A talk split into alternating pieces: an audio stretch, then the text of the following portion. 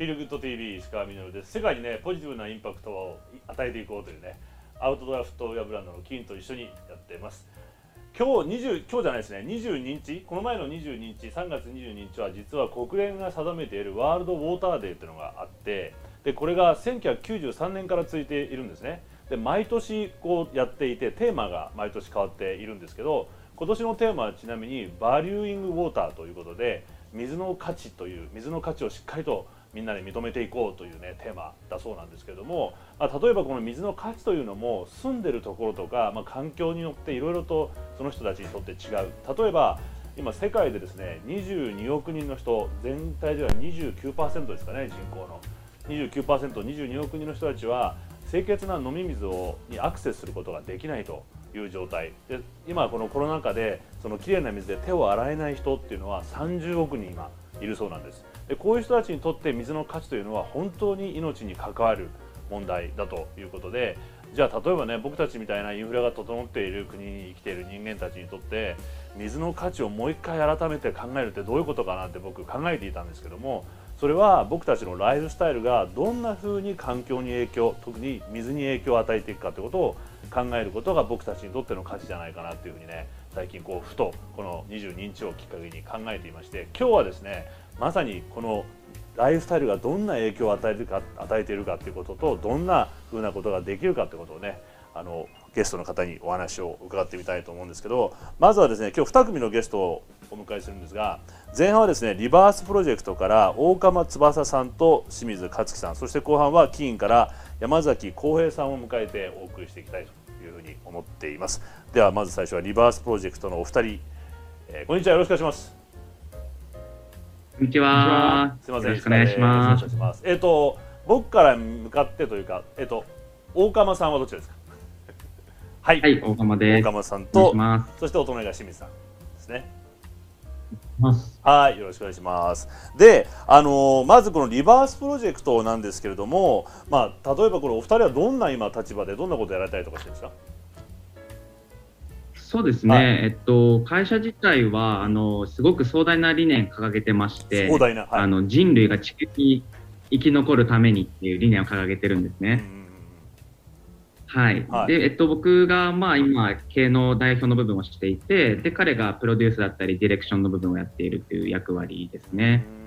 でもその、まあ、そのどうやって生き残るかって、こういうことをきっかけになってやろうとしたきっかけってあるんですか？そうですね。あの、いろいろあるんですけれども、1個、あの日本人とですね、はい、あの今、同じ生活水準で、あの全人類があの生活を送ると今地球の資源が2.8個分必要だっていうデータがありまして、はいはい、で僕たちってあのなんでしょうね。こう幸せだ豊かだっていうふうに思って今生活を送ってはいると思うんですけれども実はちょっと違った目線で見てみるとあの他の例えば国の、まあ、資源を使うことによってそれが成り立っていたりとか、はい、あるいはえっと、未来の資源を先に、まあ、使ってしまっていて僕らは今この生活が成り立っていると、まあ、そういうふうにもあの捉えられると思うので、はいはい、であればこのこう豊かな生活を維持しながらもやっぱり次の世代であったり他の国の人たちにも、まあ、同じようなあの生活水準が送れるような、まあ、そういったことをやっていこうっていうのが一つのきっかけだったりはしますね。まあ、一緒にこの時代を生きている他の国の人たちもそして未来の人たちにもこの豊かさをちゃんとシェアできるような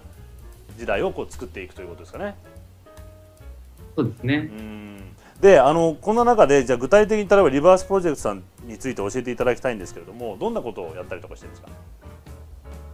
そうですね、はい、なので本当生活に関わることなので、うん、衣食住っていうところを結構テーマにしてるんですが、は例えばあの食の部分で言いますとあの、まあ、日本人の主食であるお米があると思うんですが、うん。うん、あのまあ、農業でもやはりあの何でしょう、まあ、いろんな問題がある中で農薬の問題であったりとか、あるいはその後継者がいないですとか、まあ、そういった問題があると思うんですね。で、えっと、まあ、7、8年ぐらい前から、あの、新潟の南魚沼の農家さんと一緒に、はい、あの原農薬のお米と無農薬のお米をこう一緒に作らさせていただいてまして、えーはい、でこう農家と食べる私たちが今後こうお米だったり、まあ、農業ってどういうふうにあるべきなのかっていうのをこう考えていくようなプロジェクトをしてまして、はいはい、で例えば無農薬ってあの環境にはすごくいいんですけれども、うんうん、やっぱりこう負担がかかるのでどうしてもコストが高くなってしまうっていうものと、はい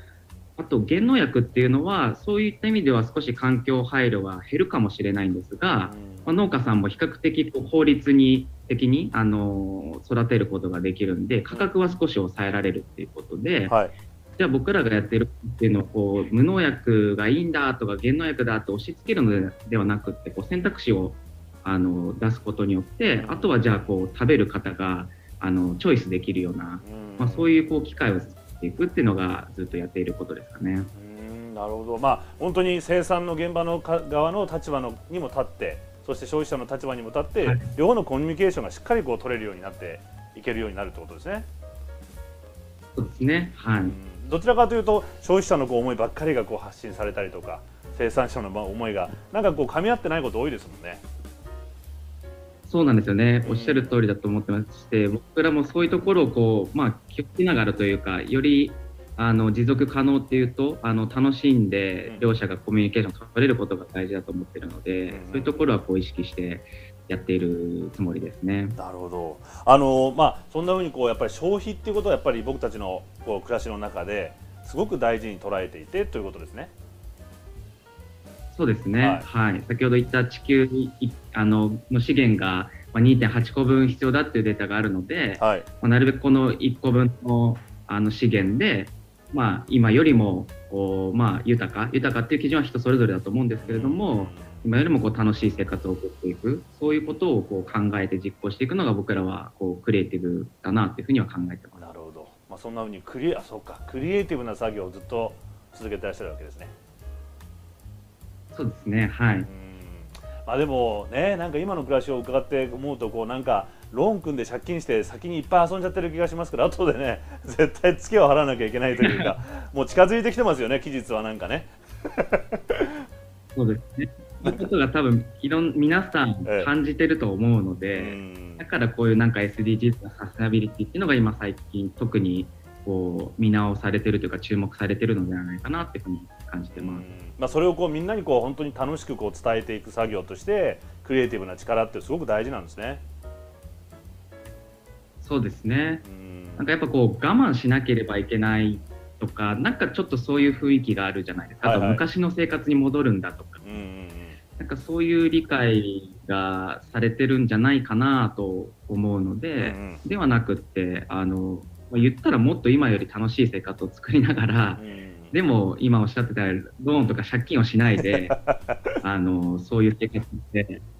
作れると僕らは思ってるので、はい、なんかそういうポジティブな形で変えていきたいなっていうふうに思ってます、ね、なるほど、まあ、そういうことをこうプロデュースをしたりとか、まあ、いわゆるこう PR とかこうしたされてるわけですよね。そうですね、はい、おっしゃる通り。です。僕ら一社ではなくて、そういう例えばさっき言った農家さんであったりとか、あのまあ、いろいろなこう企業さんと、うんうん、あのパートナーシップ結びながら、社会課題の解決と、あとその企業だったり、団体の、えー、まあ、良い部分ですね、リソースを使って、はい、あのプロデュースをしていくっていうのを、はい、なるほど。トータルでやらせていただいてで今回あの、海洋ごみの問題に注目されているということなんですけども、まあ、まあ、ちょうどね、はい、ウォーターデーということもありまして、22日がね、だったんですけど、はい。ね、はい、で海洋2年ぐらい前からちょっとこうか、うん、はい。でこれどんな問題が今注目されてるんでしょうか？はい。はい。海のゴミって今すごく問題になってると思うんですけれども、えー、あの最近だとレジ袋の有料化であったり、あとストローが紙プラスチックが紙に変わったりっていうそういう動きがあのいい動きが出てきてると思うんですけれども、はい、海洋ゴミの大体半分ぐらいはあのお魚を取るとき漁漁業の道具が基本的には半分を占めているっていうふうに言われていましてで特に漁網ですね。あ、はい、のこう網がかけて魚を取ると思うんですけれども、それがまあ大体海の半分ぐらいのゴミの割合を占めているっていう、まあ、そういうデータがありあんまりこう日常生活でいるとそういうことって感じられないと思うんですけれども、まあ、僕らちょっとそういう状況を知った時に、あのまあ、日本って言って島国ですからあそういった課題に対してアプローチをして何かその漁網を回収して有効活用できるとあのまあ、アップサイクルでいい循環が生まれるのではないかなと思って、うん、えー、ちょっとそういった動きをしていたりします。うん。まあ、本当にね適切に処理されてる、まあ、本当に漁師さんの方もがほとんどだと思うんですけどやっぱり災害があったりすると、まあ、台風からあるわけじゃないですか、はい、そうするとまあ日本国内だけではなくあの、はい、やっぱり流されてしまうってことがやっぱりあるんだと思うんですよね。まあ、そういうとこからねこういうゴミが出てきてしまうんだと思うんですけれども、ね、あのーこんな中であのどんなふうにしてじゃあこれこの漁網をですねアップサイクルしたいこうかっこよくプロデュースしていこうっていうふうになられたんでしょうか？はい、はい、あの海外ではすでに事例があったんですけれども、えー、あの日本でもこういった漁網を回収してですね、うん、あのまずチップにして、うんでそうなるとい。ろいろなものに変えられるんですけれども、はい、僕らはあの繊維に変えまして、うんうん、でそこからこういろんなあの、まあ、ファッションブランドさんであったり企業も何かグッズを作ったりする時あると思うんですけれども、はい、あのそういった時にこの漁網を回収して作ったあの生地を、うん、えー、使ってもらおうと、えー、まず循環の仕組みを作りまして、うんうん、でプラスそのそれをこう楽しく知ってもらったり浸透するために先ほどその漁網って海に捨てられた状態から海を漂ってしまうので、うんはいはい、あの魚を取り続けてしまったりするんですよね。はいはい、はい。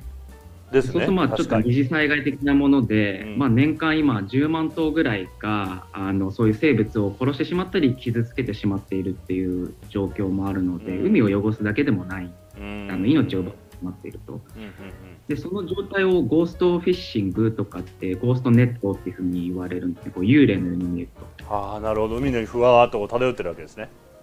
はいそうですね、なので僕らはそのじゃあゴゴーストになってしまっている状態にならないように要は幽霊にならないようにあの新しいものに変えようよっていうところでそういったこうキャラクターを作ったりですとか、うん、あの子供でもちょっと理解してもらえるようなあのアニメーションを作ったりしました。はい今アニメーション流れるんですかね？はい。はい。流れて。じゃあこれが今見れるんですか？あじゃあ今そのアニメーション見てみたいと思います。ゴーストネット。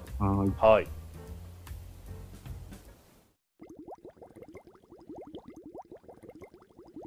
私たちの生活に欠かせない海。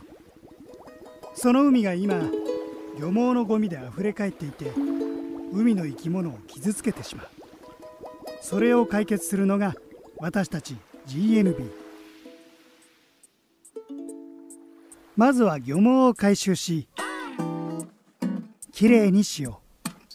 う。きれいになった漁網を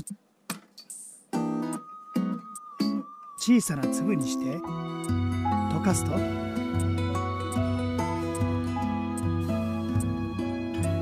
糸になり布になる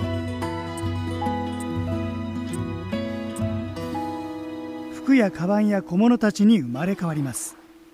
これが GNB の考える環境や社会に配慮した取り組みです。いつまでもきれいな海を目指してあなたも GNB に参加しませんか？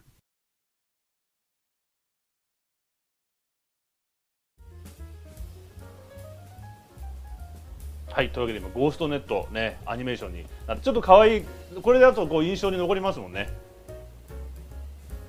そうですね、はい、あのなんか状況がこう1分ぐらいで分かってもらえるかなとは思ってます、うん。うん、まあ、でも本当こんなふうにみんなが意識していくことでいろんなことがこう変わってくる。まず知っていくことっていうのはすごい大事だなというふうに思うんですけどもそんな中でこの22日世界水の日ワールドウォーターデーにこの金とのコラボレーションで先ほどの漁網からを使ってできてるんですか？新しいグッズができたということなんですけど。清水さんどうでしょう？そうですね、はい、あのこれですか？ちょっと背景、コラボレーションの背景から、はい、はい、説明させていただくと、はい、お願いします。あの先ほど、業務の話あったと思うんですけど、はい、それこそ2年ぐらい前に、あの金さんが旗振り役でやっているアスフォーイオ向けのプロジェクト。に僕らもあのプレスツアーに参加させてもらったんですよ。うんうん、でその時に島に実際に足を運んで、まあ、漂着してるゴミの量を目の当たりにして、はい、まあ、やっぱりこれじゃいけないよねっていうのを、まあ、双方で感じた中で、まあ、何かアクションを起こそうっていうところで今回のコラボレーションが実現したっていうところなんですね。で、リバースプロジェクトとしても、その海洋ゴミに対して、まあ、アクションしていこうっていう時期だったので、はい、まあ、あのコラボレーションのテーマをいつまでも美しい海っていうふうに、えー、して、まあ、そのカラーリングに関しても実際に、えー、美しい海なんで、えーと、サンドベージュみたいな。あこっちね砂浜と海なんだ。色とそうですね。っていうカラーリングで配色しました。えー、はい、確かに砂浜の色。はい。そうですね。はい。実際に先ほどのあの GNB っていう素材を使って、はい、あのあ袋、まあ、エコバッグとして使っていただくこそれですね。はい。これもそうなの？配色。はい。で、その実際の GNB の素材を使って、はい、まあ、それをノベルティ今回付けさせていただきました。なるほど、はい、これどんなふうに作られてるんですか？どんなふうにっていうのは、はい、えっと、もともと僕らは一つ日本のなんか文化っていうところも大事にしてるので、えー、じゃあ日本の黒ってなんだろう？エコバッグってなんだろう？って考えたときにはい、はい、風呂敷もあると思うんです。風呂敷からこれ次生まれたのはこの東袋だったりするのでなるほどね。じゃあ、えっと、日本のエコバッグというところでこう金さんと一緒に作りました。ポケットに入りますもんねこれだったら。で金さんは、ええ、はい。あのまあ、ペットボトル含めたリサイクル PET ですね、はいはい、を使ったあのシューレースの部分であったり、なるほど。あのアッパーのメッシュの部分、はい、やっているので、こう両ブランドでプラスチックごみっていうところにあのアプローチできると良いなと思ってコラボレーションしました。今分かりました。すいませんでした。こっちが漁網からできていてこっちは金さんがもともと作っているペットボトルとかのから作っているプラスチックなので、まあ、両方とも海に負担をかけかねないもののコラボレーションなんだっていうことなんですね。はい、その通りです。でこっちが漁網なんでこれはあのなかなかね手に入らない珍しいおまけがつくということでこちらをじゃああのプロデュースされたというふうにことなんですね。すいませんでした。でもそんなふうに、はい、こんなふうに楽しみながらあのいろんな問題を自分たちでこう、まあ、背負うじゃないですけどしっかりと自分たちの生活の中に取り入れて楽しんでいきながら問題をいつもちゃんと見つめていくってことがすごく大事だなというふうに思いました。そうですね、はい、今ちょっと清水が言いましたけれども、うん、あのまあ、ワールドウォーターデーっていうすごく考えるきっかけにはなる日だと思いますので、はい、あのまあ、考えながらもあの僕らとしてはこうファッションを楽しんでいただいて、うん、あのこれを使う時にちょっとしたそういう何か行動だったりあのアクションを起こしてもらえると嬉しいですしそれをこう一緒にあの買ってくださった方々と今後もやっていきたいなというふうに思ってます。うんうんうん、清水さんありますか？なんか。いや本当にあの一人でも多くの方がこのシューズを履いて、えー、街を歩いてる姿を僕は見たいなと思ってるんで、はい、あの、はい、ぜひ手に取っていってこのエコバッグもあの有効活用して、はい、あのいろんなシーンで使っていただけたらなとまあ、でもこういうことが楽しいんだってことになっていってどんどんこういうことにこれが利益につながってまたそのアップサイクルとかリサイクルがどんどんこう進んでいくようになればいいわけですもんね。そうですね。ね、ありがとうございます。あのまたぜひいろいろとお話聞かせてください。ありがとうございました。素敵な。ありがとうございます。とい。うわけですね、今前半はリバースプロジェクトのお二人にお話、大釜さんと清水さんのお話聞いたんですけども、この後続いて後半はキーンからえ山崎浩平さんにキーの取り組みについて聞いてみたいと思います。フィルグッド TV 石川稔です。後半はですねキーンから山崎浩平さんに登場してもらってキーンの取り組みをねちょっと水に対する特にね今日はね聞いてみたいと思うんですけどもまずですね山崎さんこんにちは。よろしくお願いします。で山崎さんはまずそのキーンという会社の中でどんなことをやられてるんですか？そうですね、はい、あの、キンジャパンのプロダクトの部署の中でも、東京デザインセンターと呼ばれるセクションでですね、はい、あの日々、アメリカ本社チームと国内のチームで商品開発を行って、はい、あ商品開発の人なんですね。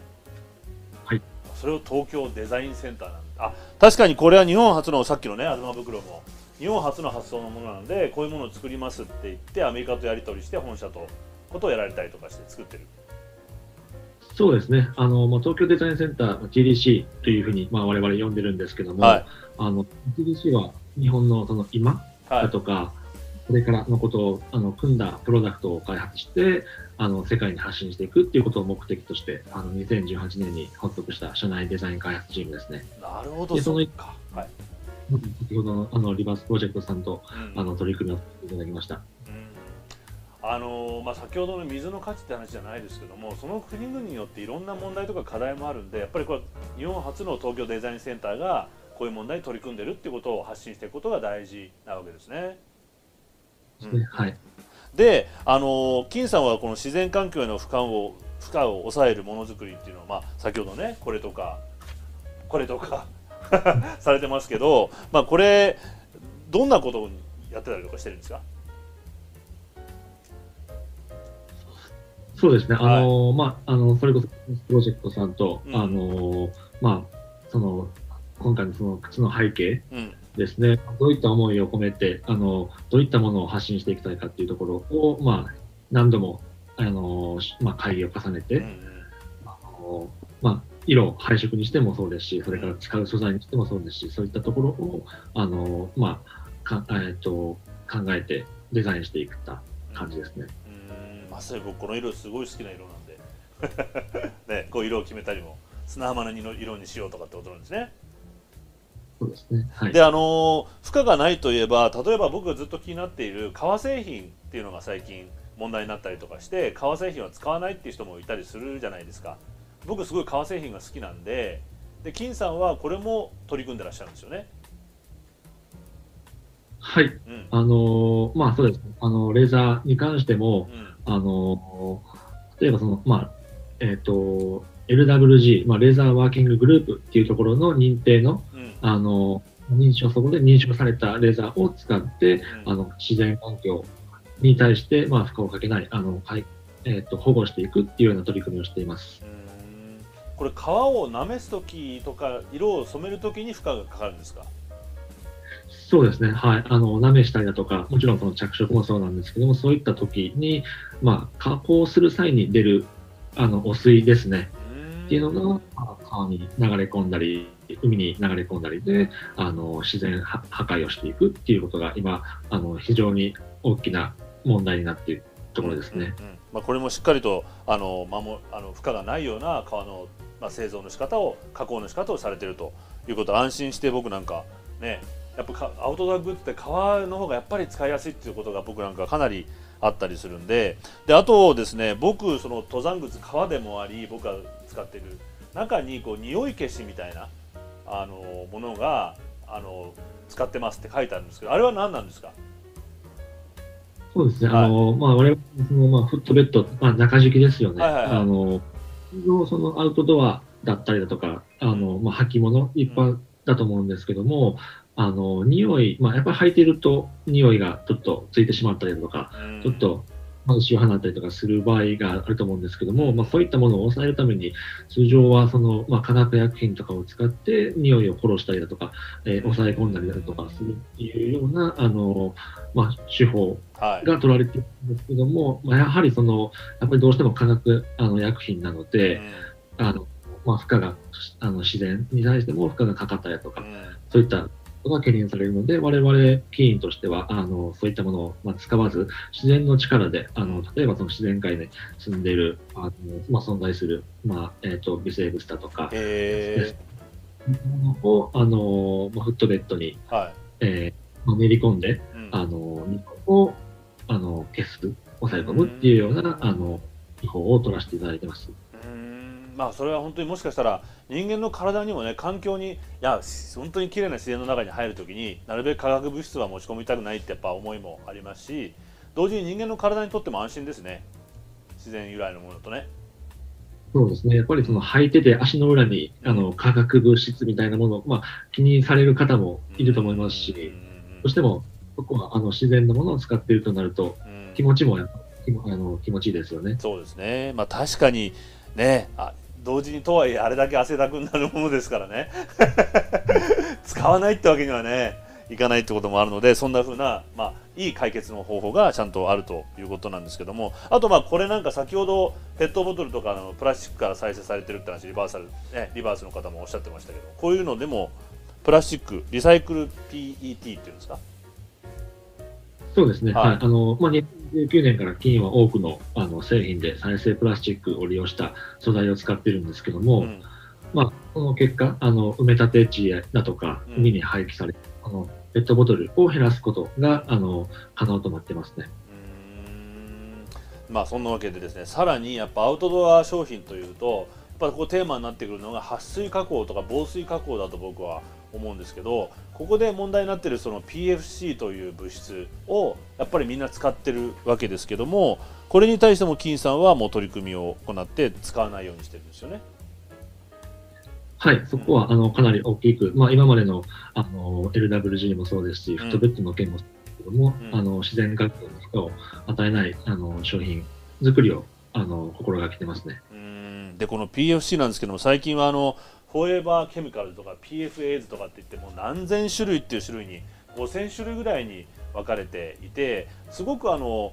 普通の温度では安定した物質で高温になると分解する。なのであのテフロン鍋なんかは空炊きしないでくれって書いてありますもんね。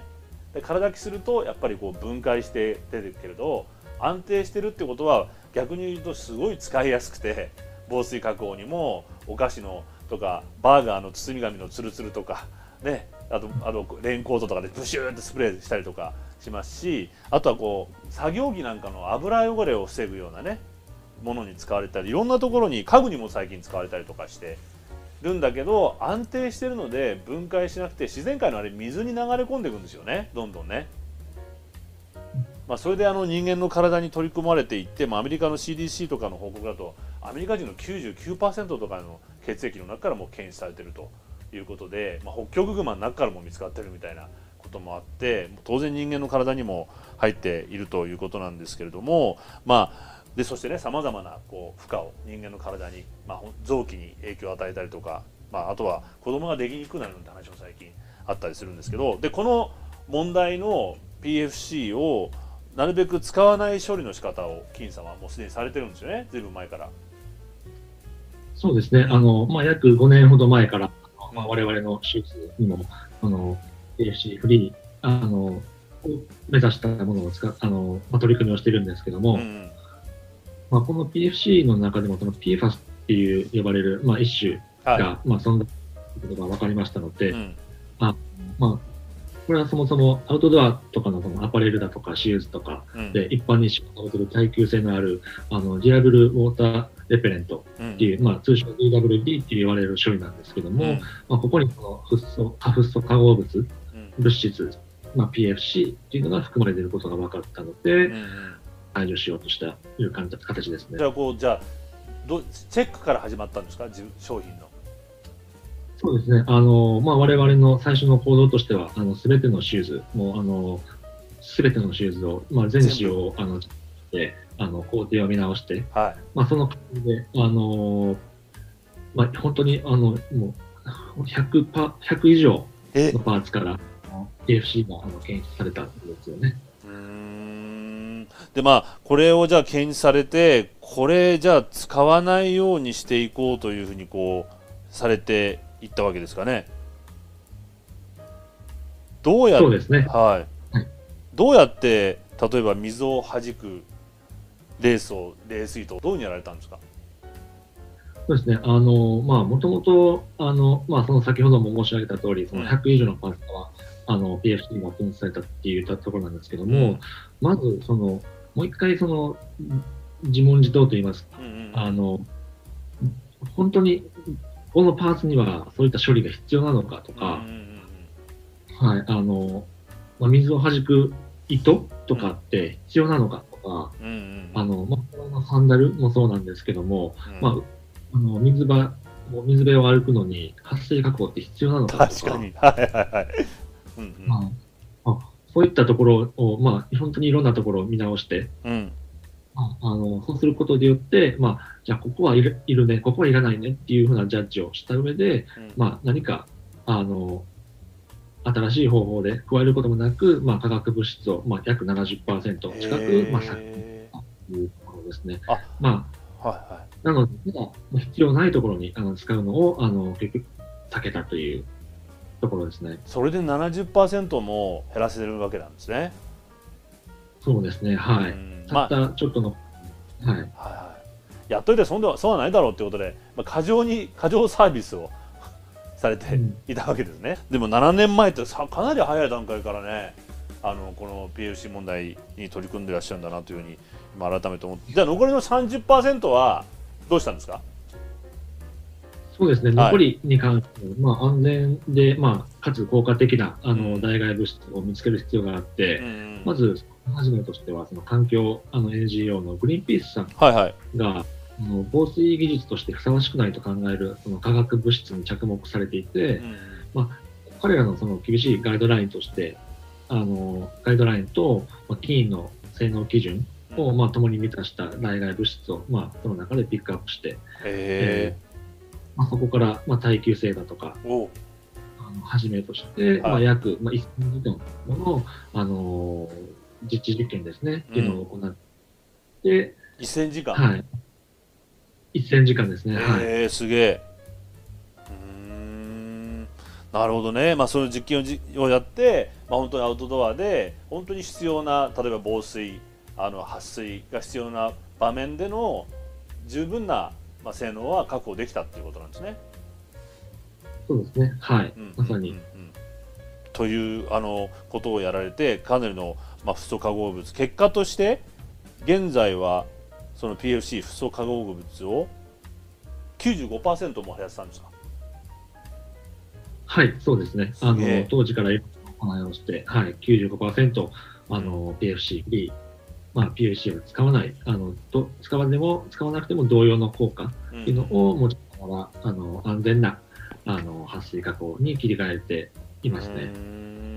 であのこうしたやり方っていうのを実は情報を公開されてるって聞いたんですけど。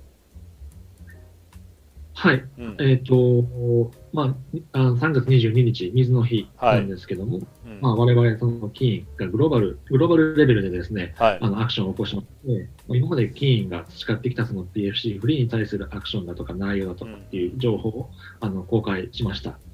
まあ、それにあの、まあ、我々が掲げている2025年までアウトドア業界を完全に PFC にの世界にしようっていう、まあ、ゴールですね、が、まあ、より近くなって、より良い世界になると考えてあの公開させていただきましたなるほどもう7年前からですから、まあ、本当にリーダーシップを取ってこの、まあ、いわゆる試行錯誤をしていろいろやってきた、まあ、技術を全部オープンソースでこう公開してみんな使っていいよと。でできれば、はい、もうそのアウトドア業界みんなが無駄に PFC を無理に使っているこの監視を乗り越えていこうっていうような感じですね本当フリーにしていこうと PFC。そうですね、はい、あの一企業が率先して変えていくことが大切だと思うので、そこからあの皆さんがあの、まあね、ついてきていただいて、あのまあ素晴らしい世界になればなっていうところで、はい、なるほど、まあ、でも、とはいえ、これ PFC 関連、5000種類ぐらいに今ね、広がっているということなんで、あのいろいろな業界でこの動きがどんどん広まっていくといいですね。はい、そうですね。うんうん、とねいろんな企業がどんどんこう乗っかってってくれると楽しいなというふうに思いますありがとうございます。ありがとうございます。はい。またぜひいろいろと教えてください。よろしくお願いします。はい僕さっきあのずっと話していた PFC ねあの気になってるって5年ぐらい前からっていうふうに言ってたんですけどどんなきっかけで気になり始めたかというと実はこれあの住民訴訟からだったんですよ。でウエストバージニア州にあるパーカースバーグという小さな町があるんですね。これデュポン社というあの撥水加工のね使っているそのテフロン鍋とかあるじゃないですか。あれを作っている工場がもう1950年代からある本当にデュポンの街でそこで働いてる人たちは自分たちのことをデュポナーっていうふうに言ってて街の中にデュポン通りっていうのがあるぐらい本当に愛していて地域全体であの、まあ、本当によくある地方の都市だったわけですよね。こんな中で、まあ、1980年代ぐらいに土地を貸した、まあ、農場主さんが自分の牛たちが死んでいくことに不審を持ってで小さな渓流の川が汚れ始めていることに気がつき始めて280頭の牛が死んじゃったんですよ。で彼は訴訟を起こそうと思うんだけどやっぱりそういう町なので地元の弁護士は引き受けてくれないで隣町の弁護士に頼んだりしてやっと裁判を起こすんですけどなかなかやっぱり難航するわけです。えー、そしてそんな裁判の土地の中でいろいろ調べていくと実はその周辺だけじゃなくてオハイオ川全域にこの汚染が広がっているということが分かりましてその地域住民では実は PFC というのはすごく深刻な状況を起こしていてまずあのがんを引き起こしている人が多くて白血病とかですね内臓のがんそして死者も早死にする方がいっぱいいて、まあ、本当に後半の方ではですね赤ちゃんに携帯異常が出てきて生まれるというケースがいっぱい増えてきてそしてその事実というのをデュポン社というのはずっと前から認識していたのに隠蔽していたということが分かってですねなんと16年間かかって最終的には8万人の訴訟が起きてですね、えー、そして6億7000万ドルという巨額な和解金ですね。だから700億円以上のこれで和解をしているんですけれどもまだまだこの問題というのは解決しきれてなくて、まあ、これを発端にして彼らの声を上げてくれたおかげで実はこの PFC っていうのは世界中に広がってるってことが分かったんですね。おそらく僕たちの体にも入ってる。でもふと僕たちは僕がこの話を聞いて PFC の話を聞いてそしてこの金さんのね商品を先ほど話をしていて思うのがやっぱりこういう人たち自然環境だけではなくてこんなふうに苦しんで声を上げてくれた人たちに対する答える責任が僕たちにもやっぱりあるんじゃないかなというふうにすごく思っています。で責任ということを例えば英語で言うと responsibility ってじゃないですか。あれって respond と ability という2つの言葉からなってると。でどういうふうに考えるかというと respond する能力結局答える力を責任だというふうにあの解釈するとやっぱり僕たちにはそれに応える力というのを持っていてそれをやっていくことがみんながね feel good になっていける。そしてこういう新しい商品を作りながら楽しんでいけることなんじゃないかなというふうに今日は思ったのでまた次回ですねフィールグッドにこの番組やっていきたいと思いますのでありがとうございました。また次回。アディオス。